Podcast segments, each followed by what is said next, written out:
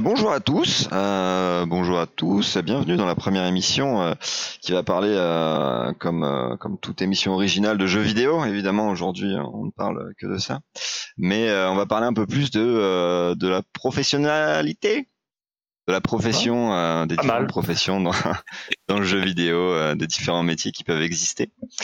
Euh, et pour cela, aujourd'hui, nous recevons euh, Thomas, Thomas qui est un programmeur spécialisé en jeux vidéo. Euh, bonjour Thomas. Oui, oui, coucou, pardon, je, on n'a pas entendu. Il est tombé. T'as pas entendu. Ça commence bien. Et, euh, et avec nous, euh, pour présenter, euh, on a le beau, le plus bel orateur de tous les temps, Enzo. Bonjour Enzo. Putain, je crois qu'il y avait un autre invité. Ouais, bonjour. On va pouvoir euh, parler un peu de, de Thomas en particulier, un peu de la profession de programmeur, puisqu'en effet, Thomas, tu es programmeur. C'est pas? Oui. Ouais. Euh, donc Il vient de se spécialisé. lever, hein, il est. Il va se réchauffer, vous inquiétez pas. donc spécialisé, spécialisé en jeux vidéo plus particulièrement. euh, on est d'accord? Oui, c'est ça. Et qu'est-ce que ça veut dire du coup être un programmeur spécialisé dans le jeu vidéo? Comment tu peux être spécialisé dans, dans ce, ce genre de choses? Parce qu'un programmeur c'est pas censé faire tout et n'importe quoi en software. Euh, du coup, non, il y a plusieurs, euh, pardon, plusieurs disciplines euh, dans la programmation, comme dans bah, beaucoup de métiers, il y a plusieurs facettes. Euh, et euh, le jeu vidéo a des problématiques qui sont propres, du moins des, euh, des disciplines qui sont propres. Et soit on fait une école pour se former à ça, soit on, effectivement on apprend sur le tas en ayant un enseignement plus général et on apprend au contact du milieu les spécificités. Un peu plus à la base, un programmeur exactement. Qu'est-ce que ça fait? À quoi ça sert? Euh, Un programmeur de manière générale, vraiment pas pas dans le jeu vidéo. Qu'est-ce que qu'est-ce que tu fais euh, de ta journée quand t'es programmeur? Euh, euh, en gros, normalement, quand on travaille dans un, dans un environnement professionnel, euh, des gens ont des euh, choses à faire, euh, que ce soit un site web, un logiciel, un jeu ou quoi que ce soit. Euh, et euh, il y a un aspect technique pour faire en sorte bah, que, que ça fonctionne. Donc, mm, les gens qui ont des idées vont voir les euh, programmeurs et leur disent euh, j'aimerais faire ça. Euh, et euh, le programmeur euh, sort sa petite boîte à outils euh, qui est un PC et euh, euh, tape, euh, enfin utilise euh, technologies. Euh, souvent, euh, il y a une question de langage de programmation. Euh, mais en gros, il, il gère tout l'aspect technique de euh, bah, comment faire que ceci fonctionne. Donc c'est euh, typiquement taper des lignes de code, quoi. Ok, ouais, ouais donc ouais, on passe euh, passe cette journée devant des lignes de code, taper plein de mots, des points-virgules, euh, des choses comme ça, euh, et que personne comprend rien par toi. On est d'accord C'est ça. Et les initiés. Et encore, est-ce que toi, tu comprends ce que tu écris? Pas toujours. Voilà, c'est une vraie question, ça. Et du coup, dans l'image d'Épinal, c'est vrai qu'on a l'habitude de penser qu'un programmeur, il est toujours sur son code. Mais est-ce que tu alternes pas aussi avec des phases de jeu, de test, toi, quand tu programmes? Euh, Il y a une phase de test, euh, quel que soit, soit moi ou même dans les autres disciplines, parce qu'évidemment, on teste ce qu'on fait pour vérifier que ça fonctionne et qu'on n'a pas tout pété. Mhm. Euh, mais c'est assez. alors, ça dépend des, euh, des moments, mais c'est assez. C'est minoritaire. Ah ouais. C'est principalement euh, devant son.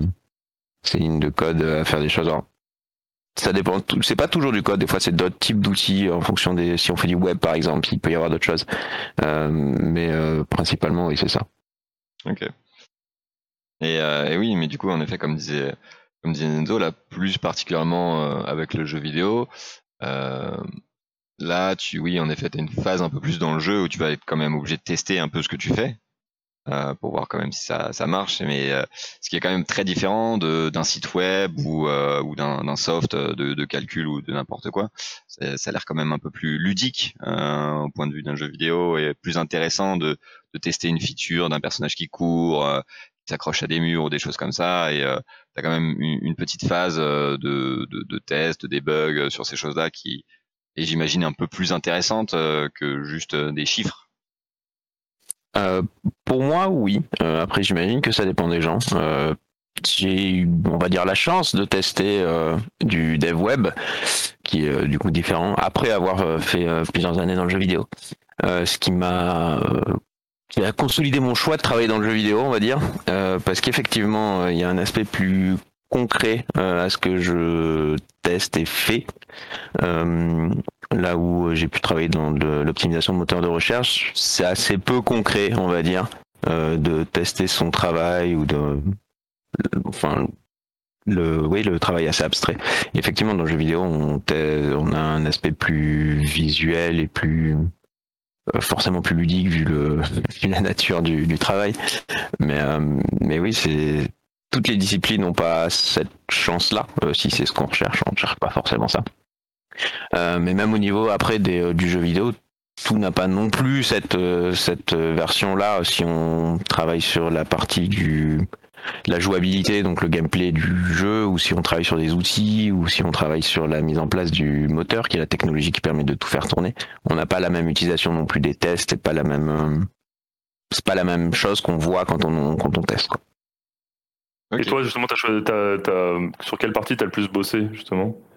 Quel domaine du, code euh, J'ai fait beaucoup de gameplay et pas mal d'outils. Euh, des choses qui me plaisent. Euh, je saurais pas dire lequel je préfère, mais mais j'ai fait j'ai fait très très très très très peu de moteurs par exemple.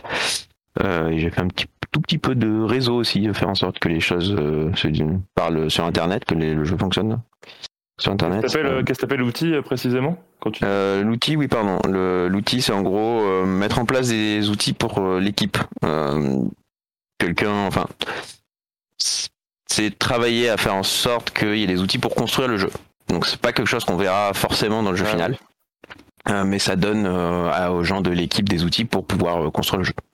Ça, qu'il y, ait un moteur ou non, que vous soyez basé sur Unreal ou Unity, ou même un moteur maison, il y a besoin de créer des outils en plus.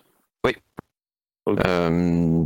parce que en gros, il y a besoin d'avoir un, moyen pour tout le monde d'exploiter le travail des programmeurs. Donc euh, les programmeurs leur font des euh, petits outils et euh, comme ça les gens peuvent se débrouiller et faire les choses toutes seules sans avoir à passer par des programmeurs à chaque fois. Ce qui ne serait pas très efficace. Ok. Si on peut donner un exemple, par exemple un jeu où on a différentes missions, on a différentes missions où les programmeurs vont, vont coder la logique des missions, comment on peut accomplir un objectif, qu'est-ce qui a fait qu'on accomplisse ces objectifs, et du coup un programmeur outil va fournir les outils aux designers, euh, qui est là un autre corps de métier euh, complètement différent d'un programmeur et qui du coup les designers vont pouvoir utiliser ces outils pour pouvoir mettre en place les missions directement dans les niveaux. Demander à un programmeur, dire mmh. ah bah tiens je veux telle mission là et que le programmeur va être obligé de hard coder, comme on dit, euh, une mission à cet endroit-là. D'accord. Voilà.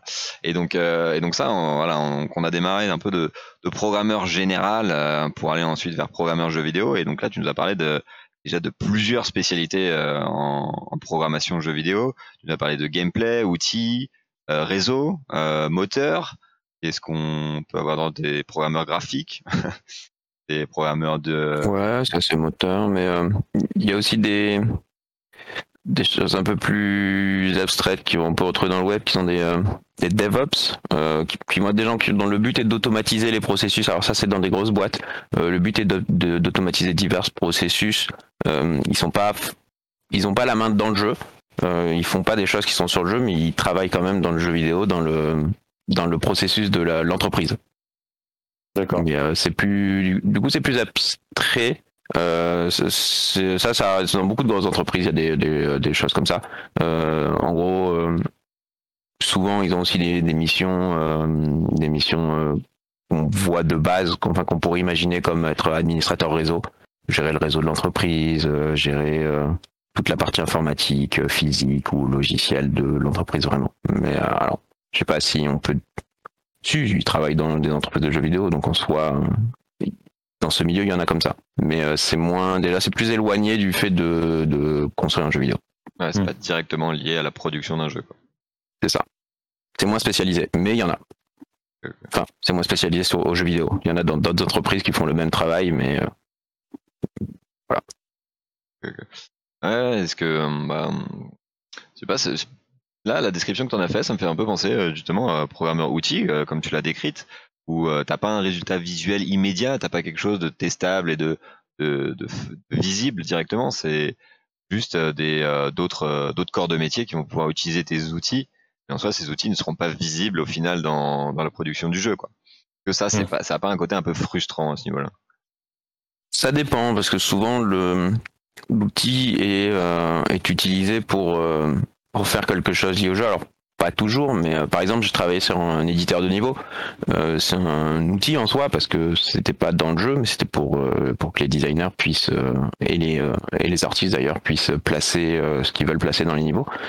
mais à tester, c'était c'était le jeu, c'était en temps réel. On, lançait le jeu, on appuyait sur le bouton, paf, on était en mode éditeur de niveau et on plaçait des arbres, des voitures, on les tournait, tout ce genre de choses. Donc ça reste ça reste visuel quoi. Ok, ok. Ah oui, donc là, c'est clairement euh, c'est un outil qui va être directement dans le jeu, quoi.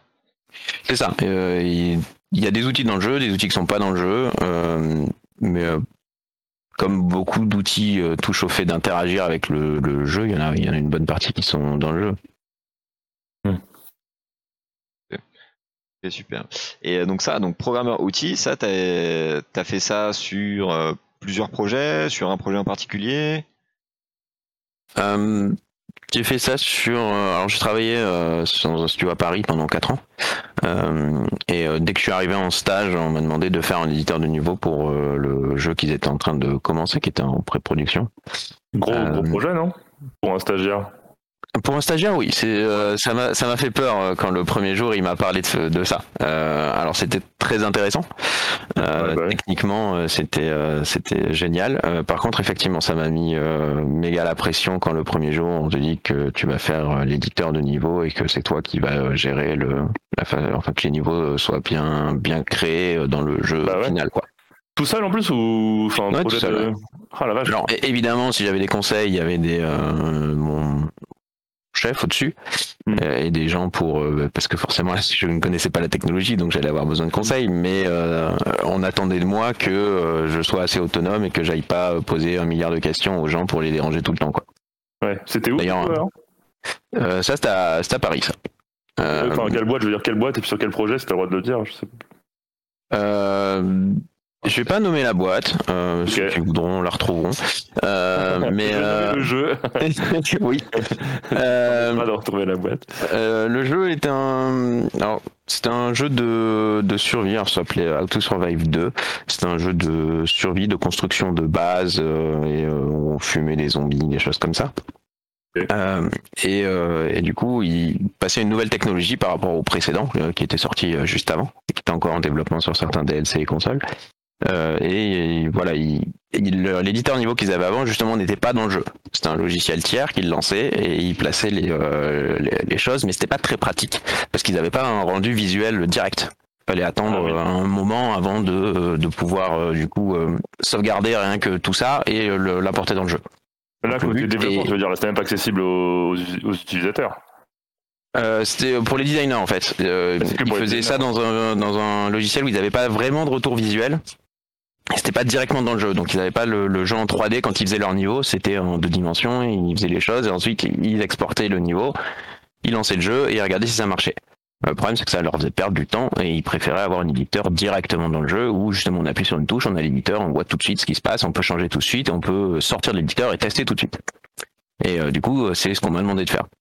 Euh, et euh, donc j'ai fait euh, ça d'abord sur sur ce jeu-là, puis du coup le jeu suivant qui a utilisé la même la même technologie, qui était un, jeu à la licence Warhammer, Warhammer Chaos Bane, un hack and slash de Warhammer Fantasy.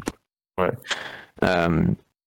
Du coup, naturellement, vu que j'ai utilisé la même technologie, j'ai travaillé euh, sur, encore sur ces outils-là, euh, sur la, la, totalité des quatre ans, et j'ai fait une petite poignée de d'outils aussi pour d'autres jeux. Un jeu de rugby qui faisait le, le même studio pour euh, pour pouvoir faire des cinématiques marketing. Donc pendant, on a le replay d'un match. une fois que le match est joué, on prend, ben, voilà, le replay tout simplement. Et, et, on posait des caméras à différents endroits avec différentes orientations pour leur faire faire des petits mouvements et pouvoir faire un trailer en fait. Euh, et euh, du coup, euh, pareil, c'était dans, dans, le jeu, on avait le, le, replay qui se déroulait et on pouvait l'avancer, le reculer, placer nos petites caméras et faire notre notre petit trailer avec des petits effets de caméra. Ok. Du coup, c'est un. Là, a posteriori, tu trouves ça. Comment dire J'imagine que ça t'a apporté plein de compétences, mais. Comment dire Trop compliqué ou pas comme tâche? Euh... Alors, ou est-ce que, en gros c'était trop compliqué pour un stagiaire ou est-ce que c'est l'école qui t'a pas donné assez de, de compétences Alors, j'ai eu de la chance par rapport aux compétences que m'a donné mon école. Euh, qui, euh, avec le, recul et les années, je me suis rendu compte que c'était c'était de qualité. Euh, après, à mon sens, c'est pas un travail qu'on devrait donner à un stagiaire, euh, mais ça c'est plus un côté légal dans le sens où un stagiaire n'est pas un employé. Un stagiaire est là pour être formé. c'était alors le truc étant que de toute façon maintenant tout le monde prend des stagiaires pour des employés, donc tout le monde fait les forme les stagiaires à la dure. mais effectivement, ça aurait probablement pas dû être ou j'aurais dû être plus accompagné. Après, euh, c'est justement quand on est tout seul, on apprend, on apprend bien, quoi. Ouais, je me rappelle, je sais pas si Marty je peux le dire, mais je me rappelle de toi, Alex, qui était sur une partie. Je sais pas si t'étais tout seul, mais vous devez pas être temps être sur une partie réseau d'un jeu que tu avais fait. Oui, tout à fait. Ça me semblait pareil énorme quand tu m'avais dit ça. Je me dis, mais attends, ouais, vous savez, toi, euh, tout nouveau, tout frais, qui va faire toute la partie réseau, qui me semblait être une tâche gargantuesque. Hein. Ça se trouve, ça allait pas, je me rends pas compte, mais. Ouais, c'est ça. Attends, juste avant de parler de ça, c'était un truc qui m'a fait tiquer. Tu as dit que Chaos Bane utilisait la même euh, techno? Ouais. Euh, c'était un... la même boîte Chaos Bane? Ouais. Ah, ok, ok, excusez-moi, j'ai euh, bugué là-dessus. Euh, mais oui, en effet, euh, c'est intéressant de, de, de parler de, de, de ces pratiques un peu. Euh, est-ce que, est-ce que ces, ces pratiques-là, de, en effet, de prendre quelqu'un d'inexpérimenté, pardon, et de le stagiaire et de le considérer comme un employé qui est capable de tout faire, est-ce que c'est quelque chose qui est répandu dans le jeu vidéo ou euh, est-ce que euh, c'est oui. manière générale? Mhm. je pense que c'est aussi répandu en dehors du jeu vidéo. c'est un raccourci facile et puis de toute façon il n'y a personne pour faire respecter la loi. Alors c'est un peu l'exploitation, on va dire, a diminué au fil des années. Où il y a quelques années, il y a eu une loi qui faisait qu'on a limité le nombre de stagiaires, euh, on a leur donné des bonus ou ça, parce qu'il y avait des boîtes qui étaient connues pour tourner euh, totalement sur du stagiaire ou presque. Euh, d'ailleurs, il y a eu des scandales il y a pas très très longtemps de boîtes qui continuent à faire ça. maintenant, on n'a plus le droit. mais il y avait des boîtes, mais des grosses boîtes aussi françaises, enfin grosses, à l'échelle du jeu vidéo qui sont pas forcément énormes mais qui pour le milieu du jeu vidéo sont assez grosses euh, qui euh, qui tournaient beaucoup beaucoup sur des euh, sur des stagiaires et, c'était c'était juste scandaleux parce que voilà on, on, prenait un stagiaire pendant six mois et puis on le faisait bosser comme un employé normal puis ben, après on prenait un autre stagiaire pendant six mois et puis pour toi vu, de l'intérieur là dans cette boîte est-ce que tu sentais que comme il t'avait donné cette mission à toi, genre voilà l'éditeur de niveau, est-ce que tu sentais que c'était pour eux une feature euh, comment dire non essentielle, complémentaire? Qu'est-ce te l'avait donné, tu Est-ce que, est-ce que tu sentais dans les réunions que tu voyais passer qu'en fait, oui, voilà, c'était le petit truc en plus que si on l'a, c'est cool, si ça fonctionne, c'est cool. Par contre, si on l'a pas, c'est pas le corps du jeu, donc c'est pas le corps gameplay, donc euh, c'est pas grave, quoi. Que euh... tu vois, un gros studio euh, confié, je sais pas, je pense à, ça, on s'appelle genre Counter Strike, enfin je prends un truc débile, mais Counter Strike mettre la partie réseau sur un stagiaire, ce serait un peu chelou. Ouais. du coup, ça, euh... marche pas et ils perdent leur jeu. Quoi. euh, alors, j'ai pas précisé le studio dans lequel j'étais quand je suis arrivé. On était une petite vingtaine de personnes. C'était un petit studio. Ah, quand je suis parti, on était une cinquantaine. Euh, c'était un, alors, on peut qualifier de moyen à ce niveau-là. Euh, mais euh, totalement grâce à moi. Euh, mais euh, du coup, forcément, le, les, les, logiques changent. Euh, donc c'était c'était une partie essentielle au développement. Après, c'était une partie essentielle au jeu aussi, puisque au final, la la structure des niveaux que j'ai dû imaginer pour qu'on puisse les modifier, tout ça, se retrouvait dans le jeu final. Euh, parce que ah forcément, vu qu'on lançait le jeu, on appuyait sur un bouton, on passe en éditeur, il fallait que euh, tout ce que je fasse soit dans le jeu final. Euh, donc c'était clairement euh, essentiel. Euh, mais mais après, disons que le, a priori vos, employeurs vous, le rappelleront peut-être que personne n'est irremplaçable. On, l'a dit plusieurs fois. que on vous fera comprendre que même si ce que vous faites c'est essentiel, c'est on peut quand même. Ah là, c'est marrant parce que comme t'es le seul, si tu t'imagines bien, t'as codé tout seul le bidule, euh, tu peux à tout moment quand même foutre la pression, puisque enfin, si tu t'en vas, personne ne va, personne fallait diguer ton code et, tout, re... personne va être obligé de tout refaire quoi. Enfin, même si tu l'as bien documenté, ça peut être très ardu de repasser derrière une seule personne. Ça, c'est un problème effectivement auquel font face les petits studios. Et euh, alors celui-là en particulier avait euh, en côté programmation deux employés qui étaient là depuis euh, longtemps et qui effectivement s'ils partaient c'était compliqué. Un qui connaissait toute la technologie et l'autre qui s'occupait de tout le réseau depuis des années. Euh, du coup effectivement si eux partaient c'était compliqué. Euh, du coup c'est un des deux qui, qui a repris qui a repris mon travail au moment de mon départ où voilà il y a eu un bah il y a eu un moment un transfert de connaissances simplement où mmh. expliquer j'ai fait ça comme ça comme ça et, bah maintenant c'est à toi débrouille-toi c'est ton jouet quoi. Et tu sais si c'est toujours utilisé d'ailleurs? Euh, Je ne sais pas. Euh... T'as pas glissé un easter egg que seul toi connais et que tu peux tester dans les jeux comme ça tu vois si c'est encore ton moteur, c'est encore toi qui l'as fait? Euh, Non, alors c'est possible que ce soit toujours utilisé parce que je sais qu'ils utilisent encore cette technologie. Ils ont annoncé un jeu il y a quelques mois euh, qui est euh, une suite spirituelle, mais comme ils ont plus la licence, c'est pas le même nom. Euh, mais, euh, mais du coup, euh, c'est fort possible que ce soit toujours utilisé, mais je sais pas exactement si. Je pense qu'ils ne sont pas décidés de repartir de zéro parce que ça prendrait beaucoup de temps. le but était justement que ça dure un certain temps.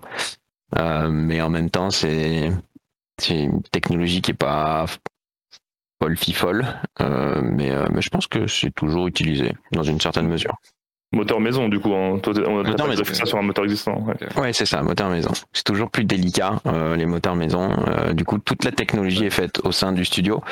Euh, et on n'a pas recours à quelque chose de tiers comme Unreal ou Unity ou quoi que ce soit. Mm. Et du coup, ça demande à ce qu'il y ait des gens qui mettent à jour régulièrement. Et il y a forcément des lacunes, puisque, ah surtout pour un studio à une taille restreinte comme ça, on peut pas, on peut pas tout faire, on peut pas euh, avoir des choses folles visuellement, devoir s'adapter à toutes les consoles, tout ça. Enfin, faut faire des choix, ça arrive au fur et à mesure et souvent il y a un retard technique, on va dire, avec lesquels les joueurs peuvent être assez sévères, euh, qui qui peut être relativement source de mal-être euh, en tant que développeur mm. parce que on fait avec le budget qu'on a et la technologie qu'on a. Et mais mais c'est aussi satisfaisant d'un point de vue technique parce qu'on met les mains dans plus de choses que ce qu'on ferait si on avait euh, une technologie tierce comme Unreal par exemple.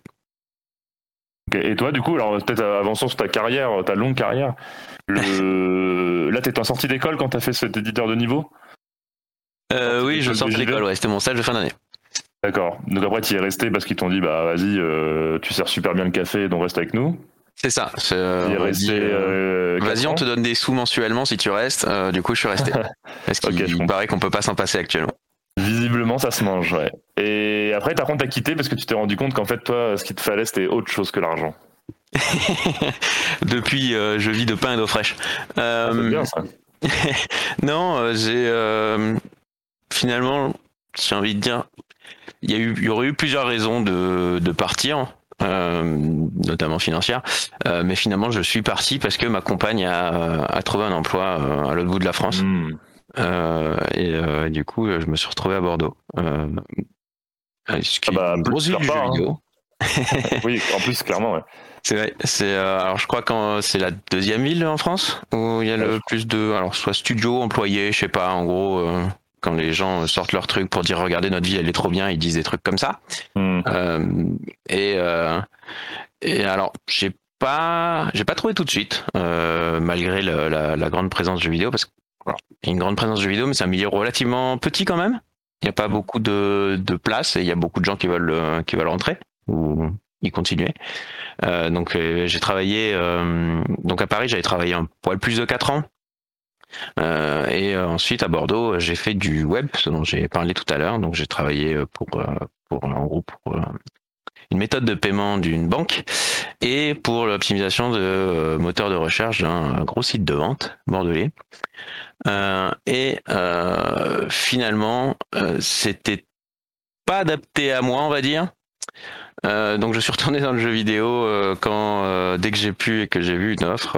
et j'ai travaillé pendant un an et demi dans un studio de jeux vidéo d'une cinquantaine de personnes, donc moyen, mmh. sur un projet plus gros que ce que j'avais fait avant parce que ça prenait quand même, enfin, ça, on embauchait également des studios externes pour faire de la production, ce qui se fait assez souvent dans le jeu vidéo.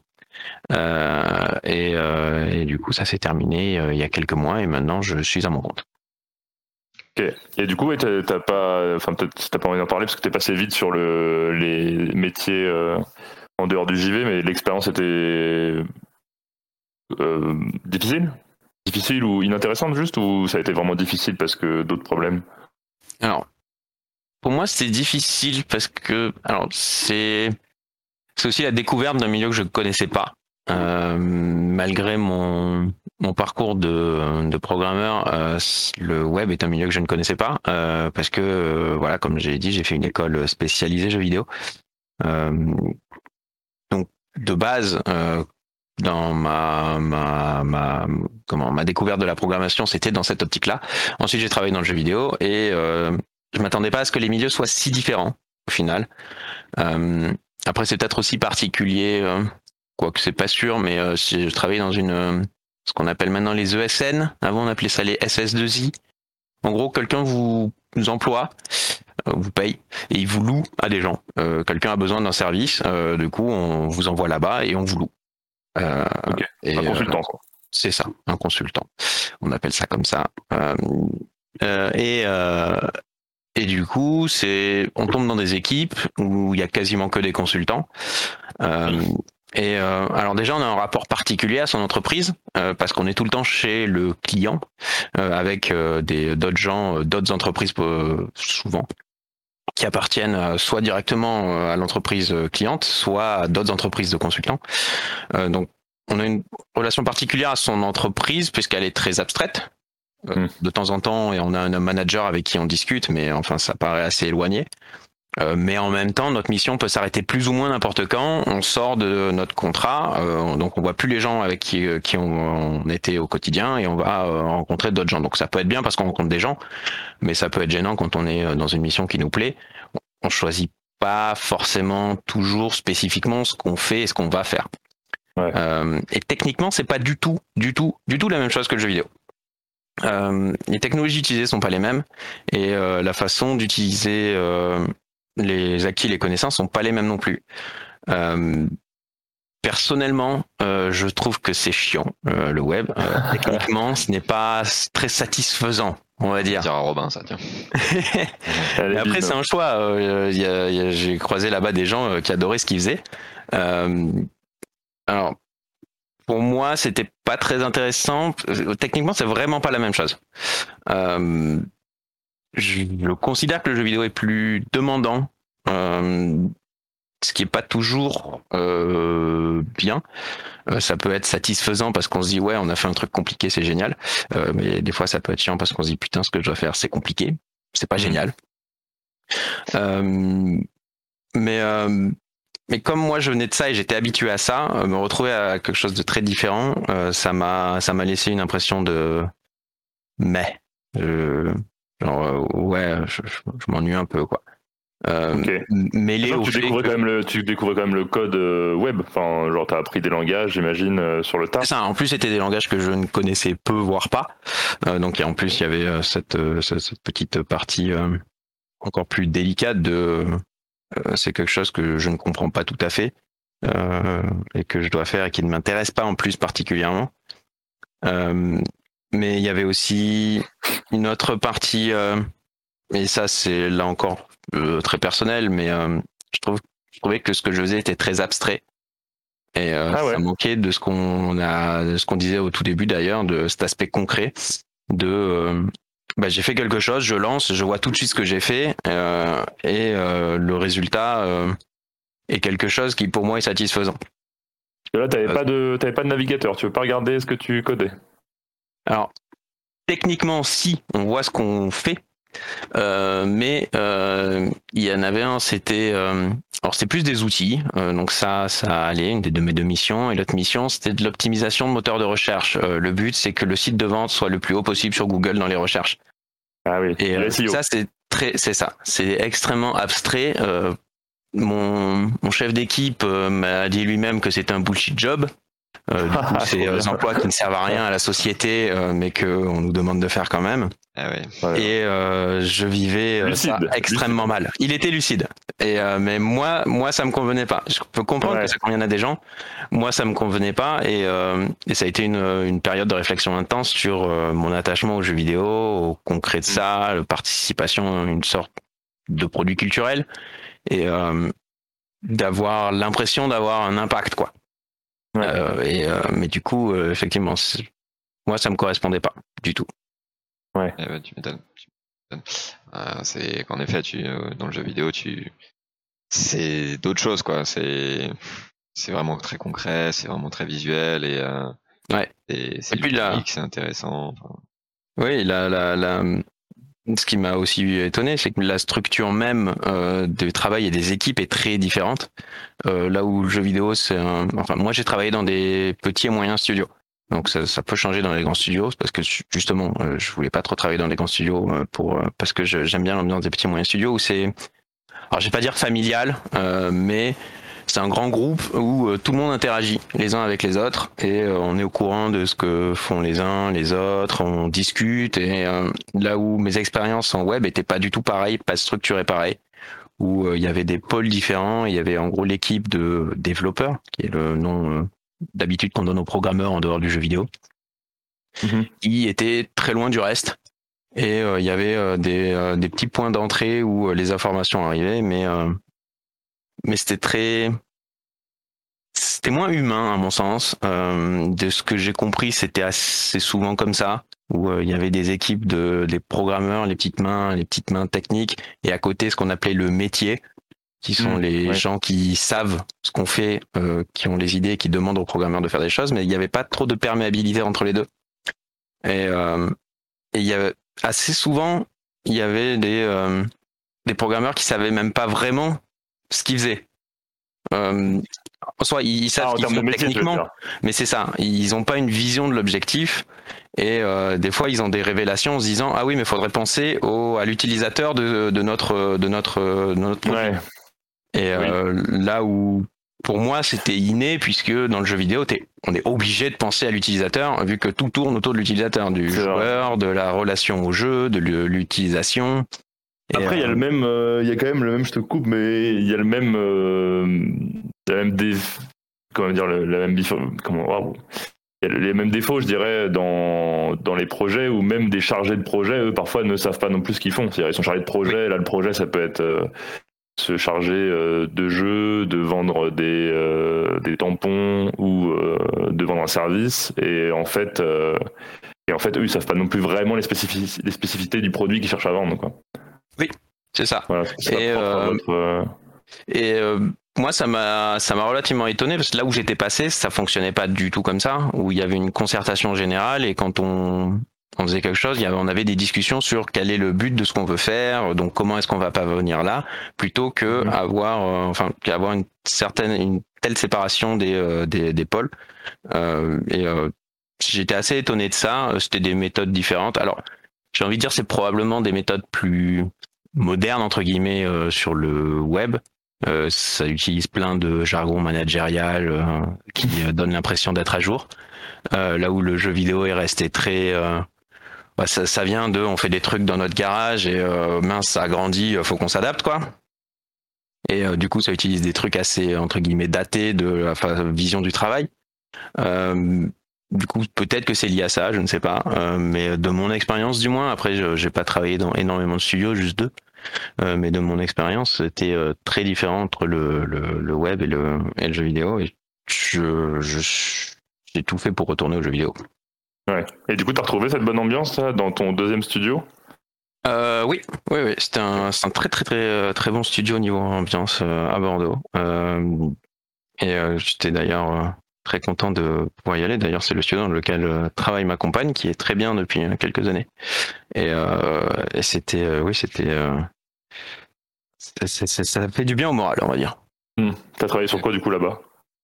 Je travaillais sur un, un jeu de rôle adapté de la licence Vampire, un jeu de rôle papier, Mhm. et du coup, ça s'appelait Vampire the Masquerade, qui est le nom de la licence, Swan Song, qui est le nom du jeu, parce qu'évidemment, il faut des noms à rallonge, sinon c'est pas drôle. Ouais. Et du coup, tu as chargé de quoi Ouais, ça chargé de quoi dedans sur ce, sur ce projet Alors, c'était du gameplay pour alors, beaucoup d'UI, un peu de gameplay, principalement orienté à la version PC. donc c'était un jeu pour PC et console. Euh, donc le développement console c'est tout un sujet. Euh, et du coup j'ai travaillé voilà sur le la partie voilà vraiment le la jouabilité du, du, du jeu. Donc c'était sur sur Unreal cette fois. Et euh, c'était différent du studio d'avant où le studio d'avant il y avait beaucoup de programmeurs avec parce qu'il y avait une technologie maison. Euh, là il y avait très peu de programmeurs euh, qui est sur sur Unreal. D'accord. Donc tu as fait du gameplay de lui, c'est ça? Lui, c'est quoi exactement? Euh, oui, pardon. Lui, c'est euh, toute l'interface euh, du jeu, toute l'interface utilisateur, le menu, les boutons, le, les barres de vie, et, toutes les informations qui s'affichent à l'écran pour, pour communiquer avec le joueur. Ok, très bien. Et, donc entre gameplay et UI, c'était quoi le plus intéressant? C'est dur à dire. donc que le, le, le, travail dépend aussi souvent de avec qui on le fait. L'avantage hein, de quand on fait de lui, c'est qu'on est euh, assez souvent en lien avec euh, d'autres gens euh, qui du coup s'occupent de lui, lui artiste, lui designer, des choses comme ça. Hmm. et le gameplay, on est en contact avec d'autres gens qui, qui, qui font du gameplay, mais là, du moins, c'était souvent on est un peu moins en contact avec des gens de j'ai l'impression quand on fait du gameplay que quand on fait des outils ou de lui par exemple. Mhm. Euh, du coup, euh, ça joue sur ma vision du travail aussi. Euh, je suis assez sociable, donc j'aime bien être en contact avec des gens. mais c'est des, c'est pas forcément des disciplines très différentes. Ça se, ça se rejoint aussi parce qu'au final, quand on fait une fonctionnalité, on, a tendance, dans des petites équipes, on a tendance à faire aussi la, la, le, visuel de cette fonctionnalité. Et vice versa, quand on fait des visuels, on doit aussi bah, faire la fonctionnalité, mm. toucher à des choses de la fonctionnalité. Donc ça se mélange. Et euh, ok, du coup, elle pro euh, gameplay, donc euh, pas hyper détaillé euh, ce que ça veut dire, parce que c'est c'est quand même assez large comme euh, c'est vrai. comme comme terme. Est-ce que tu peux nous donner un exemple de ce que tu as dû faire sur ce, ce, jeu en tant que programmeur gameplay? Qu'est-ce que c'est qu'une quelle feature tu as dû faire? Qu'est-ce que c'est exactement le gameplay que tu as dû mettre en place? Euh... Visiblement, il a rien fait.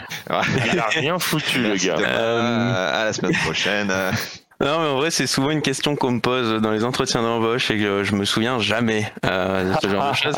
Alors, il faut bosser avant. Hein. Mais oui, c'est vrai. Parce que, après, moi, j'ai un aspect assez euh, communautaire du truc où euh, un jeu c'est communautaire donc on fait tous plein de choses et on participe tous à plein de choses et donc quand on me demande oui quelle était votre votre idée qui a été prise dans le jeu et qui a été mise j'ai toujours du mal à, répondre. Alors c'est pas la même question mais j'ai toujours du mal à répondre à ça parce que bah, une idée elle est partagée par plusieurs et intégrée ensuite. Mais bref. Euh, en gros pour expliquer euh, gameplay ce que j'ai pu faire par exemple donc le dernier jeu là Vampire euh, c'est un, jeu de rôle où il y a des, dialogues. On parle à des gens, euh, on a des choix de dialogue, et euh, pour certaines options, enfin pendant les dialogues, on peut activer des pouvoirs qui nous permettent d'être, d'être par exemple plus convaincants ou, plus intimidants. Et, et, du coup, il faut faire en sorte qu'on puisse activer ces pouvoirs. donc, on a une potentiellement une roue de pouvoir qui s'affiche. On doit pouvoir cliquer dessus euh, ça va euh, dire euh, ok si tu fais ça ça va te coûter tant de ressources et, et du coup tu pourras sélectionner cette ligne de dialogue là dans ce cas-là tu le fais et ça te coûte ces ressources là et donc techniquement bah, ça te les enlève ça te montre sur l'affichage qu'il y a un petit retour comme quoi tu as utilisé ce pouvoir là mhm. et ça t'enlève tes ressources visuellement et, et, ça va utiliser du coup ce choix de dialogue pour, pour passer à la suite du dialogue euh, par exemple, ça, peut être des choses comme ça. Euh, ça peut être, euh, là encore, dans le milieu des pouvoirs, utiliser un, pendant qu'on est en train de se promener, il n'y a pas que du dialogue, on peut aussi explorer des niveaux et utiliser des, un pouvoir particulier qui là encore va coûter de la ressource et afficher des nouvelles choses qui ne seraient pas là sans l'avoir utilisé. donc faire en sorte que ben voilà les choses apparaissent, on a cliqué dessus, donc là encore on a un retour qui montre qu'on l'a utilisé, un retour visuel. Et il y a des choses qui s'affichent et il faut pouvoir interagir avec ces, ces nouvelles choses qui s'affichent qu'on ne voyait pas avant. Donc, euh, donc si dans le jeu il y a quelque chose qui marche pas en rapport directement avec cette feature, on peut t'accuser directement, on est d'accord? Exactement. Mais après, c'est c'est très large aussi. J'avais un Je vais camarade. relire qui- le test de Gamecult, voir ce qu'ils en disent. Mauvaise idée. Euh, et euh, du coup, j'avais un camarade qui lui se- s'occupait de la, locomotion du personnage, donc tous ces déplacements que euh, quand il monte des escaliers, par exemple, l'animation fasse que les pieds marchent bien sur, euh, montent bien sur les marches, qu'ils soient pas bloqués au milieu des escaliers. euh, quand on passe devant une porte, il y a le, bras qui va vers la porte et qui ouvre la porte. Euh, la porte doit bien s'ouvrir à ce moment-là, qu'il doit y avoir des collisions au bon moment. euh, et tout un travail d'optimisation potentiellement, euh, comme par exemple, si la- les portes sont fermées et pas utilisables, on va pas, euh, on va pas les animer à ce Oui. moment-là, par exemple, parce que sinon, en termes de performance, euh, le jeu ne va pas tourner sur tous les PC parce que ça va consommer trop. Donc, il y y a Une porte qui s'ouvre Une porte Mais qui s'ouvre, ça euh, consomme énormément de CPU il peut y avoir, euh, alors, euh, merci Unreal. Euh, disons qu'il y a des options d'optimisation à connaître euh, qui font que euh, tu peux désactiver des animations à des moments, sinon il, ça prend du temps, par exemple du, du Ah ouais. temps de processeur. Euh, et euh, c'est pas une, même pas une porte qui s'ouvre, c'est une porte qui est juste fermée. Euh, mais Ah du ouais. coup, il faut quand même décocher l'option pour pas que elle soit, en gros, Ouvrable. elle soit. Alors déjà, oui, elle sera pas forcément ouvrable. si, et donc, si t'es trop loin, tu désactives et elle sera pas. Elle restera juste en place. Alors visuellement, ce sera la même chose, elle serait restée en place quand même, mais techniquement, il y aurait eu des choses qui font que euh, le processeur passe et euh, fait des, des- des Ah, choses inutiles. Et, D'accord. euh, et du coup, en termes de performance, J'avais entendu un truc sur les sur les escaliers, je sais pas si c'est vrai, tu vas peut-être m'éclairer, mais j'ai toujours entendu dire que les escaliers c'était un peu du comment on appelle ça du enfin, en gros c'était du maquillage et qu'en fait quand les gens montaient dessus, quand un personnage montait dessus, en fait il monte sur juste une pente linéaire classique, Ouais. il vient pas épouser les marches. Ouais, c'est ça.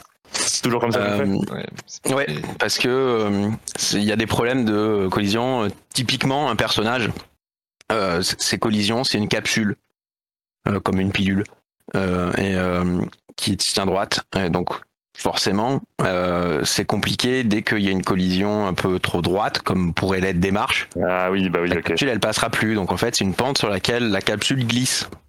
Ouais, ok. Mais du coup, derrière, faut faire tout un tas de petits trucs quand même pour que les pieds passent sur les marches. Donc, euh, Bah oui.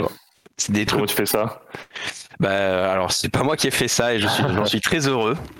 Euh, mais euh, ça, c'est aussi, euh, alors de ce que je me rappelle, c'est aussi des histoires de, bah, de collision, de faire en sorte, alors faut marquer des, des choses d'une certaine façon. Alors c'est, c'est- techniquement, tu, on dit euh, ça c'est les pieds, ça c'est des, des marches et faire en sorte que, bah, que ça se mette au, au bon endroit et que c'est toujours un gros bordel. C'est toujours un gros bordel. Il y a plein de choses qui peuvent paraître très simples comme ça, Hmm. mais qui sont un gros bordel sans nom. Les, les portes étant particulièrement un gros gros bordel. C'est toujours été compliqué. J'ai été traumatisé par des portes sur mon premier projet. Euh, c'est toujours très compliqué. Et notamment là, ce que tu dis, où les pieds qui qui vont aller toucher les marches pour que ça soit quelque chose de, de naturel euh, et de logique quand tu le vois. Euh, c'est ce qu'on appelle de l'ICA. Hein. Mhm.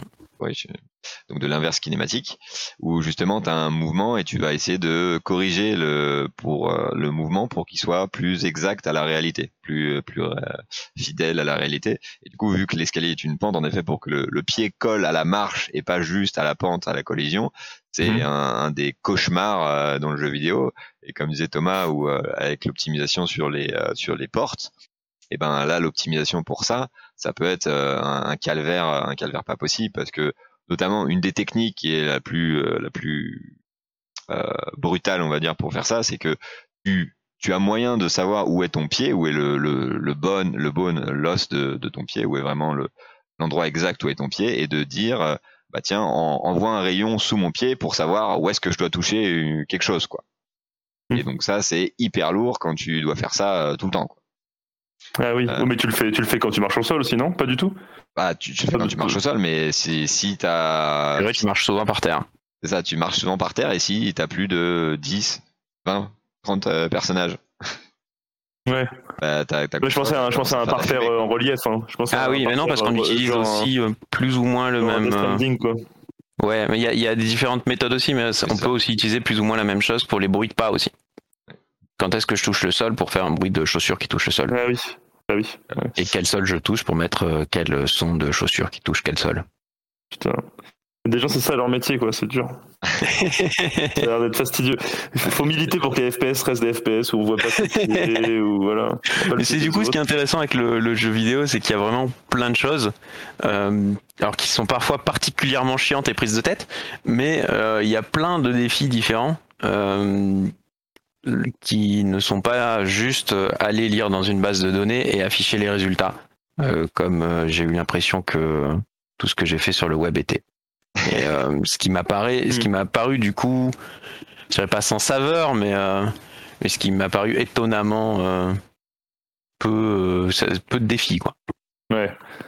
Mais c'est bien aussi si on veut ne pas se prendre la tête, parce que j'ai passé des moments à devenir fou, à comprendre les pourquoi mes, mes, mes choses dans, traitées dans un espace en 3D ne fonctionnent pas, parce que c'est compliqué de mettre des choses dans un espace en 3D euh, dès qu'on doit dire euh, ok ben, cette chose doit être tournée comme ça mais celle-là doit être tournée comme ça alors comment je dois les placer toutes les deux pour que si j'en tourne une ça tourne aussi l'autre ou des choses comme ça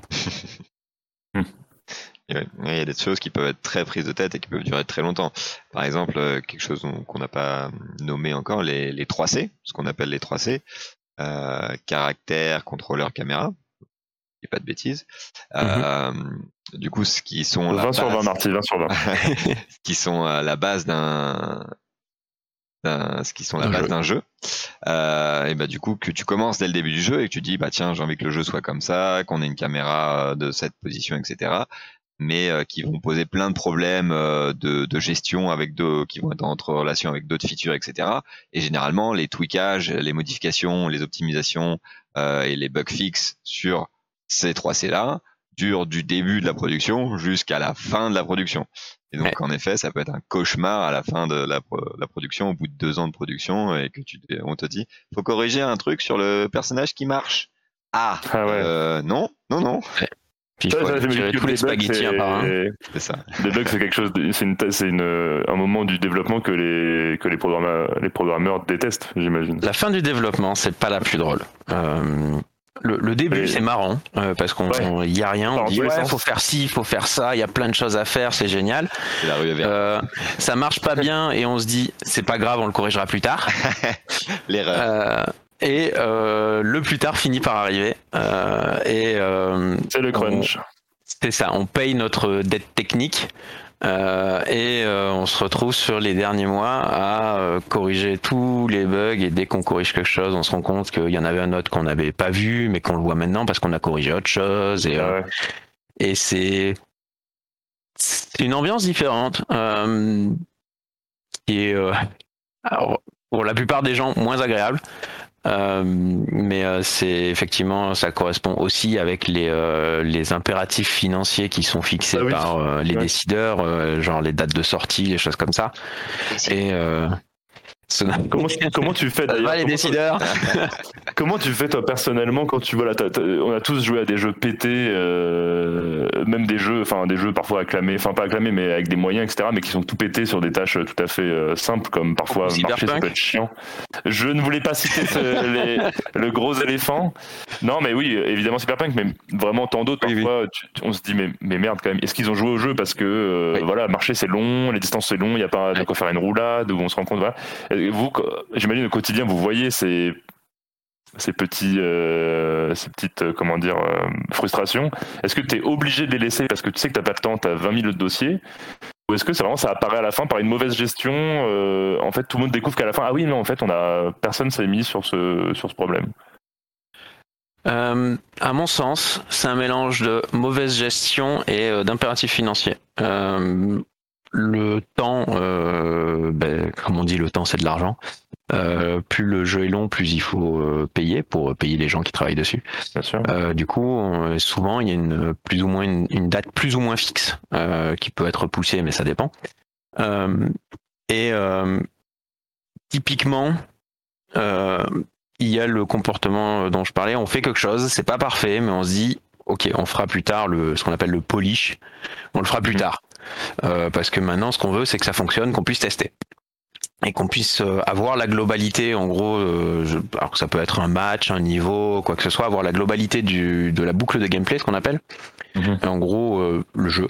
euh, très basique, euh, ceci n'est pas, pas visuellement fini non plus, mais on veut pouvoir essayer et se dire, ok, là il y a quelque chose, ou alors mince, ça en fait, ça marche pas bien, ces, ces systèmes en même temps ne fonctionnent pas bien, il faut qu'on change quelque chose. Donc on est toujours en train de courir après euh, une version euh, proche euh, de la fin, mais pas finie parce qu'on a, on veut pas prendre du temps sur des choses qu'on se dit potentiellement on va les changer ou ça fonctionnera plus comme ça. Et en fait après bam c'est la fin. Et en fait c'est la vraie fin. Après la fin arrive. Alors en termes d'organisation, normalement, ce qu'on fait dans un monde idéal quand on a euh, du temps et des sous, euh, c'est qu'on a des séances qu'on appelle de playtest où euh, il y a des, des, gens dont c'est le métier, ils, font essayer le jeu ou ils, essaient le jeu. Alors souvent c'est des, entreprises qui font ça. Euh, ils essaient le jeu et euh, du coup on a un retour euh, des joueurs. Alors ça peut être par exemple quelqu'un qui joue et qui est filmé, donc on voit vraiment ses réactions. Potentiellement le développeur est présent. Et ensuite, on leur pose des différentes questions pour voir comment ils ont appréhendé le jeu, où est-ce qu'ils ont bloqué, qu'est-ce qu'il y a qui était potentiellement frustrant, qui marche pas ou, ou qui est pas compréhensible? Et euh, normalement, avec ces séances-là, on, on, revient sur le jeu, on a un regard nouveau et on se dit, ok, faut changer ci, faut changer ça, faut changer ci, faut changer ça. Parfois, il y a des trucs qui sont évidents. On le voit. On sait, on sait que ça va pas marcher. Euh, mais c'est pas la priorité du moment. Le problème, c'est que la fin arrive, effectivement, et, et c'est toujours pas la priorité du moment, parce qu'il y a toujours un incendie à éteindre quelque part. Ouais. Euh, parce qu'on est en retard sur ci, on est en retard sur ça. Euh, finalement, euh, on a on a eu les yeux plus gros que le ventre, on a fait un truc plus gros que ce qu'on devait, mais on doit bien on doit le finir, tout ça. Et fatalement, il y a des trucs, on sait que ça va être dans une version finale. En, on n'a pas forcément le pouvoir décisionnel parce que en tant qu'employé, on choisit pas forcément. On peut dire ah ça c'est important, mais c'est quelqu'un au-dessus de nous qui va choisir finalement quelle est la priorité. Mmh. Du coup, euh, soit on se résigne, soit on se dit on le corrigera dans un patch plus tard. Ouais, le fameux patch Day One. Le fameux patch Day One. Euh, fameux patch Day One qui a le même problème. Il y a tout un tas d'incendies à éteindre et on peut pas, tout, Ah ouais. on peut tous les faire parce qu'on a une date fixe. Euh, potentiellement, si on a les moyens, on peut continuer à faire d'autres patchs plus tard pour euh, des joueurs qui auront le jeu après la sortie. Euh, plus No Man's Sky. Genre No Man's Sky. mais No Man's Sky c'est particulier parce que ça a duré plusieurs années. Euh, oui, mais potentiellement un mois plus tard, deux, trois mois plus tard. Euh, alors, ça dépend des, euh, des budgets, donc ça va rarement plus loin que ça. Euh, sauf quand il y a du DLC qui est prévu ou il y a voilà il y a du Mhm. contenu payant supplémentaire qui va sortir après le jeu et donc dans ce cas-là on en profite pour corriger des choses. Mais souvent, non tout le temps, à quelques exceptions près, on, enfin les trucs évidents on le sait. Euh, on sait que ça va poser problème. Cyberpunk, il le savait. Euh, toute l'équipe de développement a, a vu le jeu. Hein, ils ont joué, Euh, donc ils savaient que ça allait sortir comme ça et que ça allait être tout pété. Le problème, c'est que je comprends l'impératif financier de bah, il faut, qu'on sorte le jeu parce que sinon on n'aura pas les, les sous pour payer les gens. Mais souvent le problème c'est la gestion sur la quand on se donne une date. Mine de rien, c'est très très très très très compliqué d'être à l'heure Euh, Ouais, ouais. parce qu'il faut se projeter dans des choses où on peut pas se projeter. C'est trop compliqué. On sait pas en avance. Euh, Il n'y a pas de théorie qui va marcher euh, forcément. On sait pas en avance si euh, mélanger des systèmes va fonctionner. Du coup, il y a des choses, c'est très, très empirique, faut tester. Et, ça, c'est la pré-prod ça marche qui le pas. dit. Ça, normalement, c'est tout l'intérêt de la pré-prod. Quand c'est bien fait, oui. Euh, c'est surprenant le niveau de. Alors j'ai pas envie de dire incompétence parce que c'est dur, euh, mais j'ai pas envie d'attaquer les gens non plus. Mais euh, tout ce qu'on ne pense pas à faire, qu'on devrait faire, il n'y a pas de. Bien sûr. C'est. Il n'y a pas quelque part quelque chose qui dit euh, faut faire ça et euh, quand vous avez fini ça, vous pouvez lancer la production de votre jeu et vous saurez que ça marchera. Euh, chaque studio apprend euh, d'expérience à un moment, à un autre, euh, est limité par euh, là encore par le budget potentiellement parce que sûr. pré-production parce que des fois des, jeux ne passent pas la pré-production donc c'est de l'argent entre guillemets perdu. Pas vraiment parce qu'on a ouais, une certaine expérience, Euh, ouais, mais voilà ça débouchera pas sur un produit. Donc on Ça, peut être rare les tenté. qui ont le luxe d'avoir ce, de pouvoir faire de la recherche. En gros, c'est de la recherche. Hein. C'est ça, c'est Et- extrêmement rare.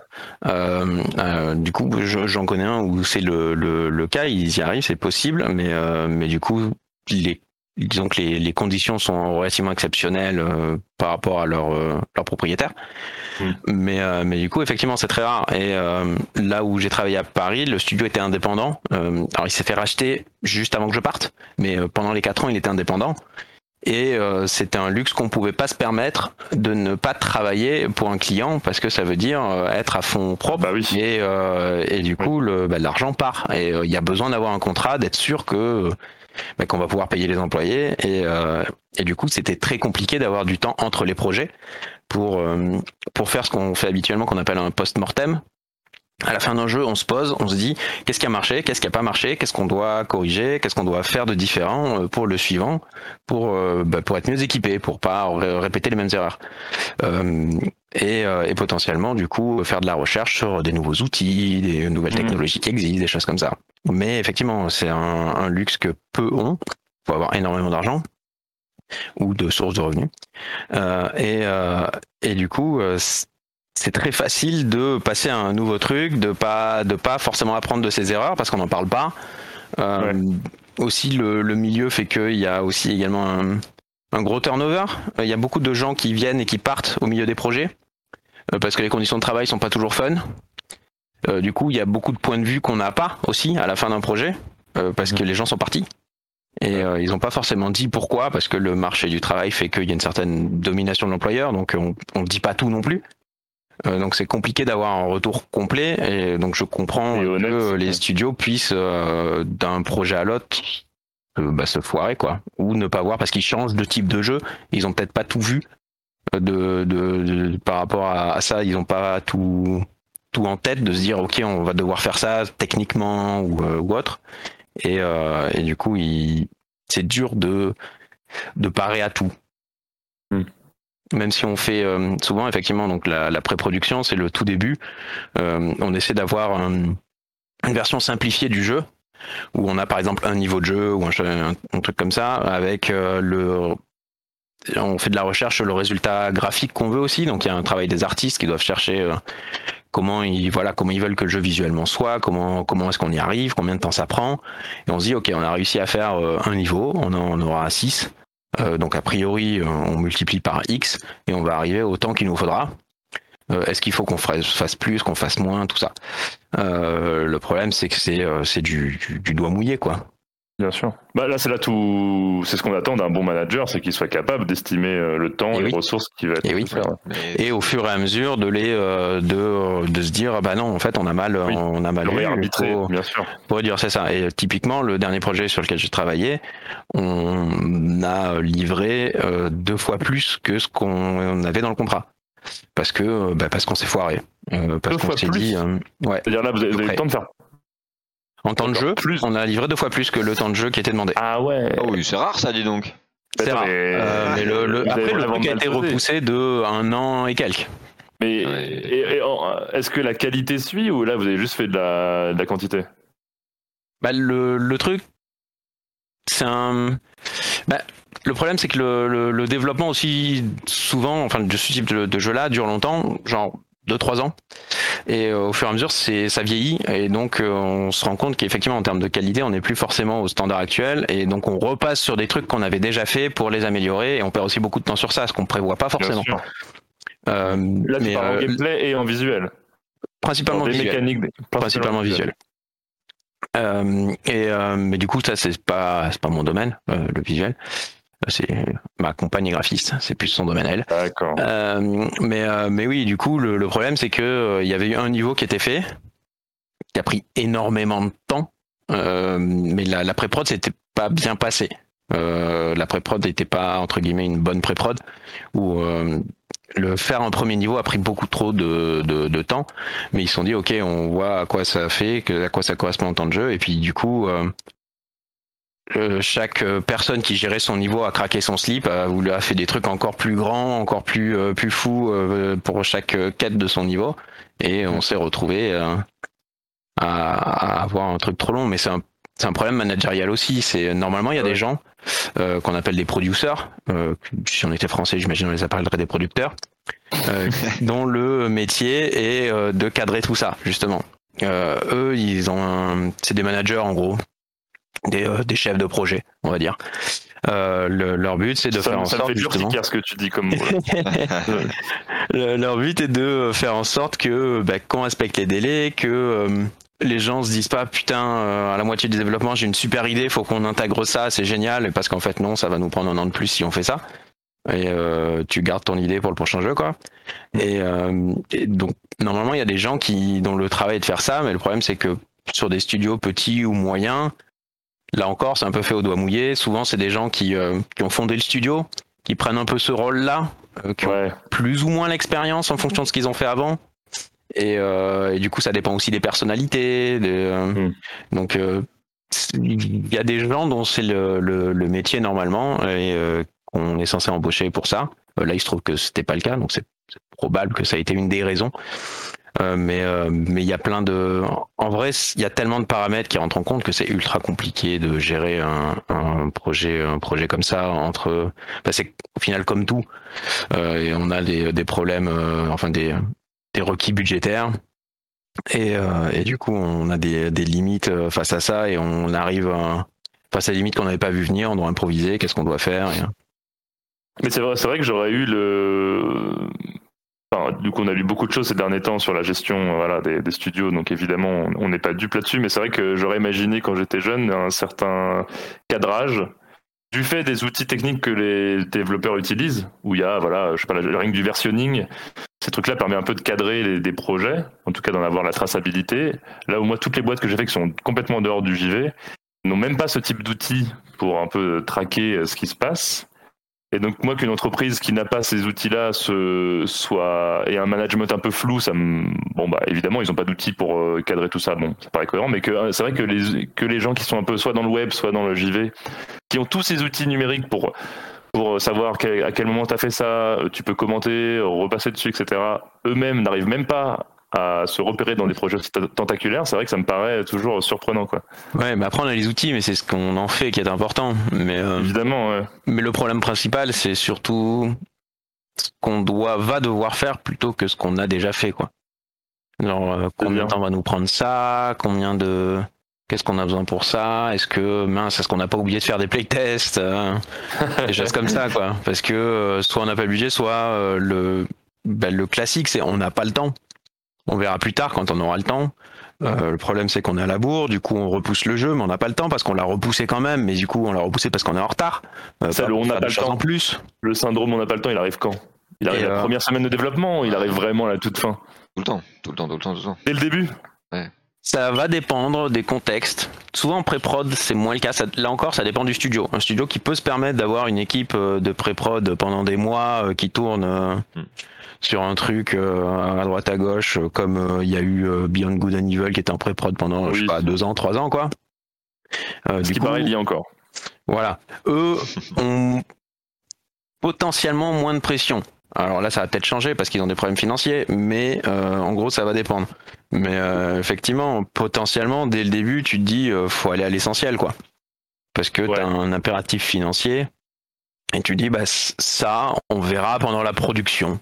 Euh, on a besoin d'avoir tous les, euh, les process sur voilà comment est-ce qu'on fait ci, est-ce qu'on fait ça, et euh, on sait comment on fait toutes les pièces et on verra plus tard comment on les arrange. Et on verra plus tard si elles vont bien ensemble aussi.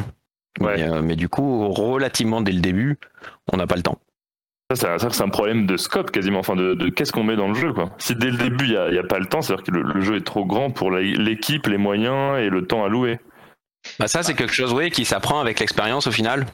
D'avoir quelqu'un qui dit. euh, Enfin, il faut beaucoup d'expérience pour savoir à peu près combien de temps va prendre quelque chose et aussi de dire euh, Oui, ok stop c'est ça vrai. il faut qu'on le sache maintenant Euh, il y a pas de on n'a pas le temps on doit le faire maintenant le savoir quoi Ah, Hmm. Pour savoir exactement combien de temps il faut, il faudrait qu'en fait quelqu'un ait déjà fait le même jeu exactement. Tu vois. c'est ça C'est vrai, oui, bien sûr.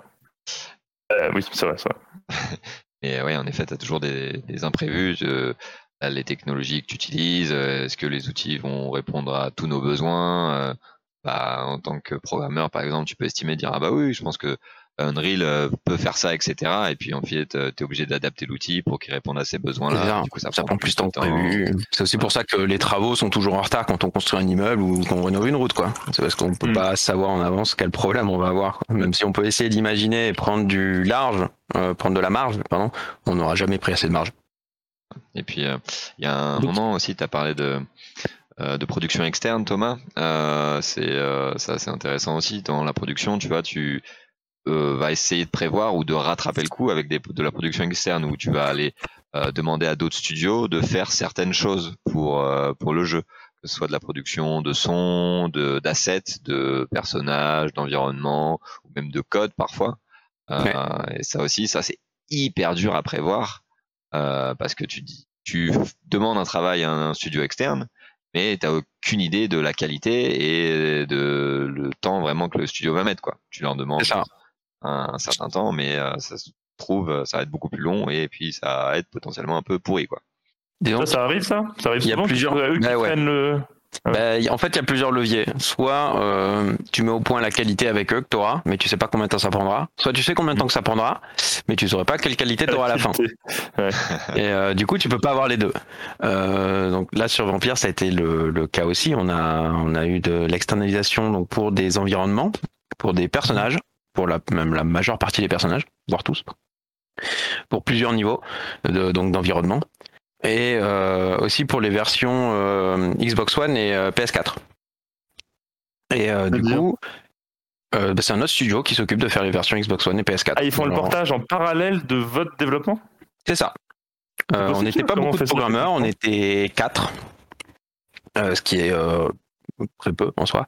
Il y en avait un qui était spécialisé sur la PS4, un qui était spécialisé sur la non, PS5 pardon, un sur la Xbox Series X et euh, les deux autres, il y avait le chef d'équipe et euh, moi, donc on était plutôt sur PC. Enfin, sur la globalité, en gros, ce qui était partagé entre tous et les spécificités PC.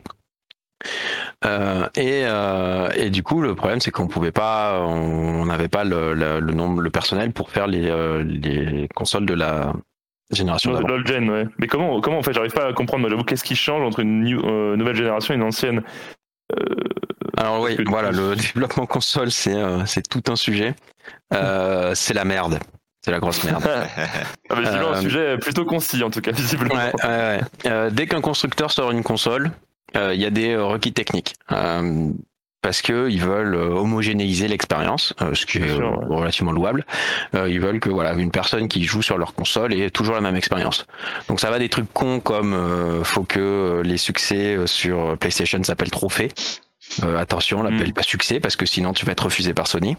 Ouais, t'es mort. Comment je le repère moi après dans la console C'est ça. euh, à euh, des requis plus techniques comme euh, si je mets ma Xbox en veille pendant 12 heures, je la relance, il y a un bug. Le, là, le, jeu, je peux plus prendre cette échelle. On avait ça comme bug. Je, voilà. Comment tu l'as repéré ce bug hein. bah, C'est Microsoft qui l'a trouvé. on leur, on leur, en fait, ils demandent à ce qu'on leur envoie une version du jeu Ouais, il certifie. Relativement proche de la fin, et c'est ça. Et il certifie que la version est, euh, est, bien pour la console. Et donc ils font toute une batterie de tests. Et euh, nous on a, on a eu un refus sur ce test en particulier. il y avait d'autres refus dans ce moment-là, mais il y avait ça au test en particulier. Bon, on a mis notre console en veille pendant 12 heures. Et, euh, et là je peux plus prendre cette échelle. Donc c'est à toi de euh, bonne chance de, de bugger ça. Et comment tu euh, fais Eh ben tu mets ta console en veille pendant 12 heures, euh, tu relances le jeu et tu regardes pourquoi tu peux pas prendre l'échelle. Et souvent c'est un truc de merde. C'était un truc de merde. là ce cas particulier, c'était un vieux truc. toi Pas exactement. en fait, on, on, démarre rarement de zéro. On reprend un vieux projet, on fait le nettoyage et, et on rajoute des trucs et on n'avait pas assez nettoyé. Et il se trouve qu'on a changé des technologies justement via ce que j'ai fait pour l'éditeur de niveau. Et euh, il y avait des vieux trucs qui n'avaient pas été enlevés et qui, au bout d'un moment, faisaient que euh, bah, ça, cette échelle-là, on pouvait plus la prendre. On pouvait plus l'utiliser, on pouvait plus interagir avec. Donc il y a ah, tout un tas de trucs cons comme ça. Euh, et, euh, et des, euh, des, trucs comme ça, il y en a, enfin des requis, il y en a, il y en a plein. Euh, il y a aussi du coup faire faire en sorte que euh, que je puisse inviter mes amis. Euh, donc ah chaque console a un, un truc technique différent, c'est ça. Faire en sorte que je puisse débloquer un succès. Euh, faire en sorte que je puisse changer de compte. Oui. Euh, que quand je débranche ma manette, il y a un petit écran qui dit t'as débranché ta manette, euh, rebranche ta manette. euh, et parce ça que sinon pause, jouer. souvent on l'oublie, souvent les, les programmateurs oublient. Donc il y a toute un- une batterie de tests à faire comme ça euh, pour être en, euh, en accord avec ce que ce que demandent les constructeurs. Et ils sont plus ou moins chiants. Il y a certains tests qui sont euh, particulièrement chiants. Plus on a de fonctionnalités, plus c'est compliqué. Euh, quand on fait pas de réseau, c'est déjà moins chiant. Euh, parce qu'en plus, il faut faire plein de tests euh, avec des trucs, avec euh, potentiellement si on utilise la, la, la voix aussi, c'est. Ouais. Mais du coup, ça veut dire, attends, le, le- le corps du jeu ne change pas entre la PS5 et, la, et le PC le corps Ouais. du, de votre code ne change pas. Lui, toi, ton code se retrouve, ils vont pas recoder. Faire un portage dans ce cas-là, c'est pas recoder. Par contre, est-ce qu'ils interviennent qu'en fin de, ils interviennent qu'en fin de. C'est ça. Ils interviennent vers la fin. Euh, alors, ça prend quand même plusieurs mois. Euh, mine de rien, Ouais. de faire un portage console, Euh, parce qu'il y a vraiment plein de trucs. Euh, Par exemple, le- l'affichage dans les options. Euh, si euh, sur Sony, euh, en- Sony euh, donne deux, deux images de la manette euh, PS5, faut utiliser une de ces deux images-là. T'as pas le droit d'utiliser une image que tu aurais fait toi-même de la manette PS5. Ah bon Donc on a eu un problème sur ça parce que notre euh, notre euh, artiste interface c'est ça, avait dessiné lui-même la Ah, manette c'est pour afficher les touches dans le menu. Et Ah Sony oui. dit, euh, bah non, c'est pas notre JPEG ça. Et, Mais comment euh, tu bah, fais si coup, tu veux une manette un peu stylisée en bois, par exemple, histoire de. Parce Tu que peux pas, ton, t'as pas le droit. ton jeu s'appelle bois. Ok. Ouais, t'as pas le droit. Donc il y a plein de trucs euh, potentiellement chiants comme ça. Et euh, mais du coup, faut potentiellement rajouter du code parce que euh, voilà sur euh, sur euh, console, pardon. Quand tu vas arriver sur le menu d'options, bah, ça va t'afficher la manette, ça va pas t'afficher euh, le- de quoi réattribuer tes options de clavier, ça va t'afficher la bonne manette avec la bonne image. Ah oui, bah oui. Euh, avec les, euh, les bons boutons aussi, parce que évidemment les boutons d'une génération à l'autre c'est pas forcément les mêmes. Donc les boutons PS4 et PS5 sont pas forcément les mêmes. Et d'ailleurs, mais du coup là-dessus, et je me demandais, quand tu fais PS5, PS4, du coup, il doit y avoir des. Vous avez dû arbitrer. Imaginons que vous êtes dans un environnement pseudo-ouvert. J'ai- Peut-être la PS4 peut pas gérer tout cet environnement. Du coup, vous faut. Il y a de l'écrémage à faire. Par exemple, ah, on met pas autant de tonneaux dans les rues, on met pas autant de PNJ, on met pas autant de. Est-ce que ça, c'est un truc qui, pareil, est fait à ce moment-là? Voilà, effectivement, il y a aussi ça. Euh, il y a tout l'aspect euh, technique par rapport au jeu qui est euh, plus compliqué. Donc faire tourner sur un grille-pain comme la PS4, c'est compliqué. Ouais. Potentiellement, voilà, les, le, le travail là des, des, des gens qui, qui ont fait ça, ça a été euh, d'aller taper euh, dans le moteur euh, dans Unreal pour dire euh, ok bah là on peut charger euh, moins de textures ou il faut qu'elle soit moins grosse euh, et euh, là il y a trop d'objets donc ils font un diagnostic aussi. Qu'est-ce qui marche pas? Qu'est-ce qui fait que ça fonctionne pas? Donc ça permet aussi l'optimisation globale parce que forcément il y a beaucoup de trucs euh, qui font que sur console ça tourne pas parce que euh, c'est euh, sur PC ça fonctionne parce qu'un PC c'est plus puissant tout simplement. Oui, vous avez pas Euh, optimisé, autant le du dire. C'est ça. Et que du coup, en vrai, on gagne aussi en performance sur PC en faisant ça. Ouais. Donc, euh, c'est pas uniquement euh, sur les consoles, c'est pas perdu. Euh, mais euh, oui, il y a des consoles où il faut optimiser plus que d'autres. Euh, bah, du coup, euh, ce sera, ce sera plus moche. Alors, un problème qui peut arriver, c'est que par simplicité, par budget, temps ou quoi que ce soit, on nivelle par le bas. Euh, Ah ouais. Le but, c'est que ça tourne sur tout, donc ça, ça va être nivelé par le bas sur la console la plus pourrave qui va déterminer euh, quel sera le, le niveau. Quoi. Donc ensuite, on peut jouer avec différentes options pour faire en sorte que tout soit pas impacté.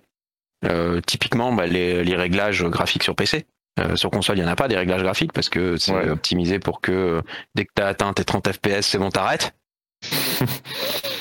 Mais Je sens euh, l'amoureux de la console, en tout cas. ah, c'est horrible.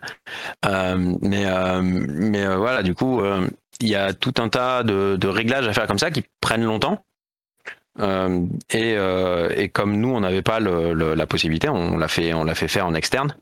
Euh, et, et du coup, ça simplifie des choses. Donc, au fait de, comme, comme tout, dès que tu délègues, tu, l'inconvénient, c'est que tu as délégué le truc. Donc, il y a certains trucs que tu sais pas. Après, tu as une communication où tu fais, as des allers-retours.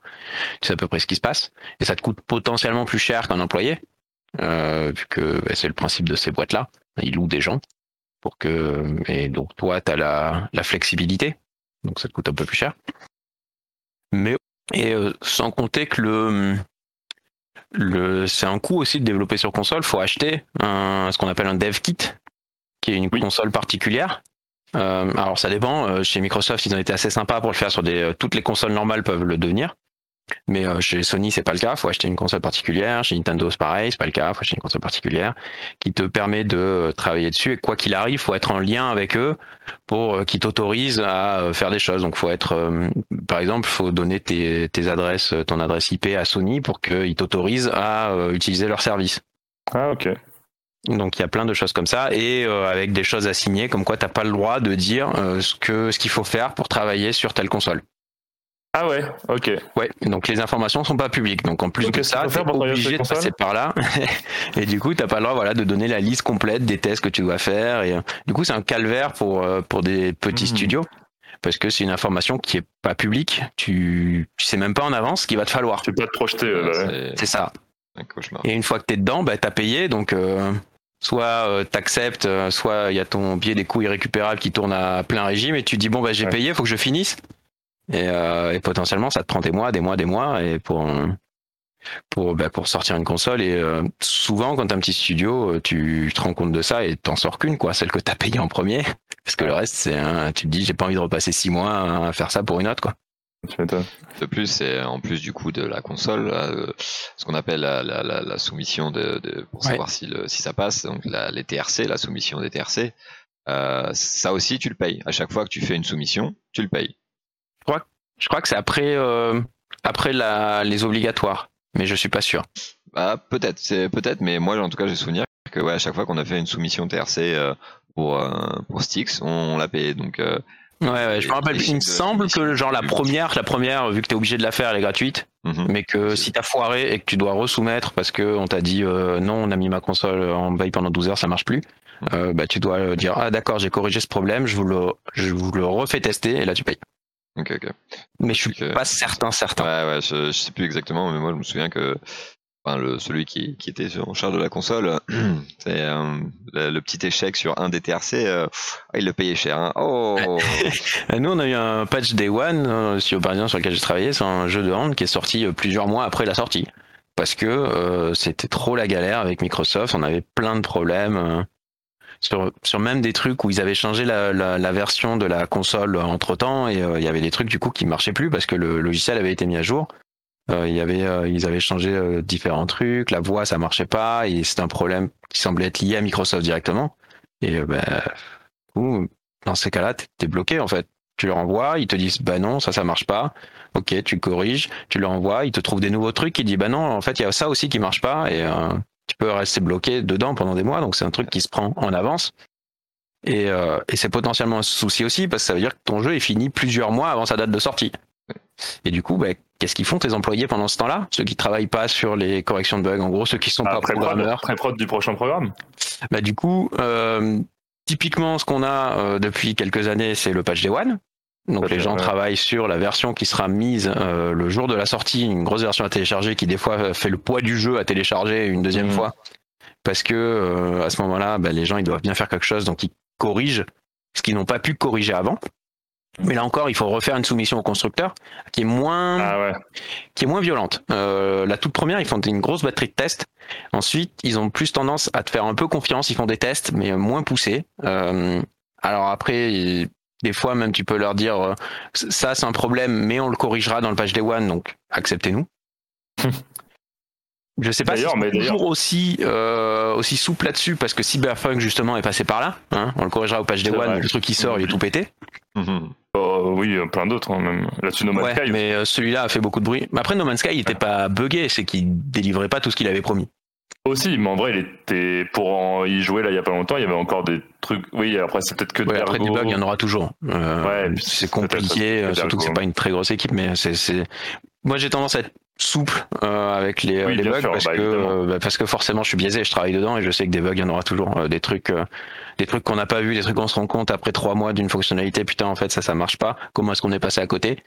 Euh, non, oui, moi les bugs, j'avoue, c'est pas ça qui moi, c'est plutôt les, les quand, quand, je vois que des, des, éléments du core gameplay ne sont pas, c'est au-delà même d'être optimisés, mais genre sont très questionnables quoi. Oui, mal foutu, ouais. Mais ça, ça, il juge pas sur la qualité de ton jeu, ton constructeur. Ouais, j'imagine, bah oui. Il juge vraiment que sur l'aspect technique et est-ce que tu réponds au test. Euh, donc il va pas juger sur la qualité de ton jeu. Tu mm. mets le, jeu le plus pourrave du monde, il, s'en fout. Et tu penses c'est pas mal du coup cette certif un peu obligatoire parce que au moins vous êtes sûr qu'à ce moment-là vous avez X mois pour faire du debug et rien d'autre. C'est Bah- pas vous revenez, c'est pas votre manager, il arrive, il vous dit Ah, en fait, j'ai pensé à une feature de malade. On va mettre des voitures. On va mettre des voitures. Ça va être incroyable. Euh, Bah. Et un avantage tu- qu'il y a, c'est que euh, quand tu fais ça et que tu es sur une console, t'as pas le choix, tu auras quelqu'un qui va tester ton jeu. Euh, si si t'as pas de thunes et que t'as pas euh, embauché ce qu'on appelle du QA, du Quality Mhm. Assurance, euh, qui sont des gens qui testent ton jeu pour te dire il y a du bug, euh, t'auras ça. Alors ça suffira clairement pas, Euh, mais euh, ce qui est bien, c'est qu'ils ils font des tests très poussés et potentiellement ils trouvent des trucs que toi t'aurais jamais trouvé quoi. Comme typiquement mettre ta console en veille ou des trucs comme ça. Après, ils sont très chiants. Euh, ils- des fois, ils te refusent des trucs comme ouais, par exemple, t'as pas utilisé la bonne image de la manette de PS5. Euh, Ouais. du coup, c'est à double tranchant. Il y a des trucs bien, il y a des trucs particulièrement relous. Euh, donc, mitigé. Euh, c'est surtout beaucoup de travail et beaucoup de prise de tête. Donc, de l'aspect, euh, pour moi, de l'aspect proc, c'est chiant plus qu'autre chose.